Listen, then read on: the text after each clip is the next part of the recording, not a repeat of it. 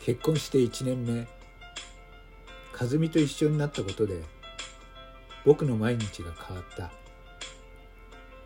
仕事に張り合いもできて帰ってくれば美味しい料理が出来上がっていてそれを頬張る僕を和美は嬉しそうに見ている。